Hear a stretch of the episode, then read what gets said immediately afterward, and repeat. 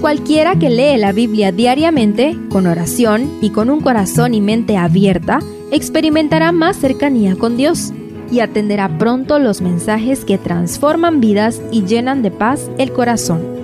Únete en la lectura de la Biblia en Reavivados por su palabra.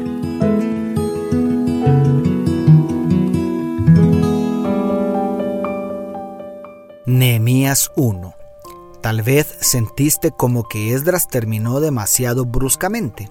Esto se debe a que originalmente Esdras y Nehemías fueron un solo libro. En los capítulos anteriores conocimos los primeros dos grupos de repatriados, los que volvieron con Zorobabel en el año 538 a.C., los que volvieron con Esdras en el año 458 a.C. En este libro conoceremos la siguiente parte de la historia a partir del tercer grupo que regresa a Jerusalén bajo el liderazgo de Nehemías en el 444 a.C. Acompáñame a seguir aprendiendo principios de liderazgo y preciosas verdades del carácter misericordioso de Dios. En primer lugar, encontramos la venerable actitud de Nehemías respecto a sus compatriotas que estaban luchando por reconstruir Jerusalén. El primer versículo, además de ubicar la fecha exacta entre noviembre y diciembre del 445 a.C., también ubica a Nehemías en la capital del reino de los medos y los persas. Curiosamente, el último versículo agrega que Nehemías ocupaba la importante posición de copero del rey. En otras palabras, si había alguien que no necesitaba preocuparse por los repatriados, era Nehemías. En el exilio había prosperado tanto que seguramente poseía cuantiosas riquezas y una de las posiciones más importantes en el palacio real.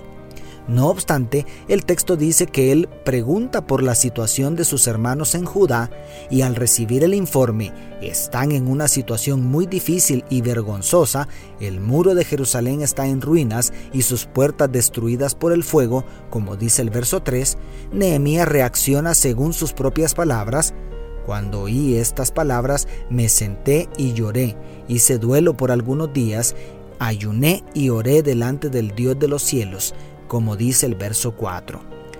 Oh, cuánto se necesita esa sensibilidad en nuestros días. Las tendencias humanistas y utilitarias del posmodernismo hacen resaltar la grandeza de los líderes que sacan el mayor provecho de todo y brillan ante las cámaras y aplausos del mundo.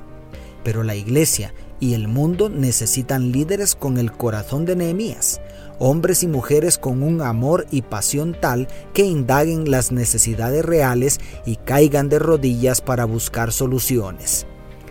En segundo lugar, la mayor parte del capítulo la ocupa la sentida oración de Nehemías. Subrayemos algunos aspectos que pueden conmover nuestros corazones.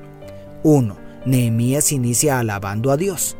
Jehová, Dios de los cielos, fuerte, grande y temible, que guardas el pacto y tienes misericordia de los que te aman y observan tus mandamientos, dice el verso 5.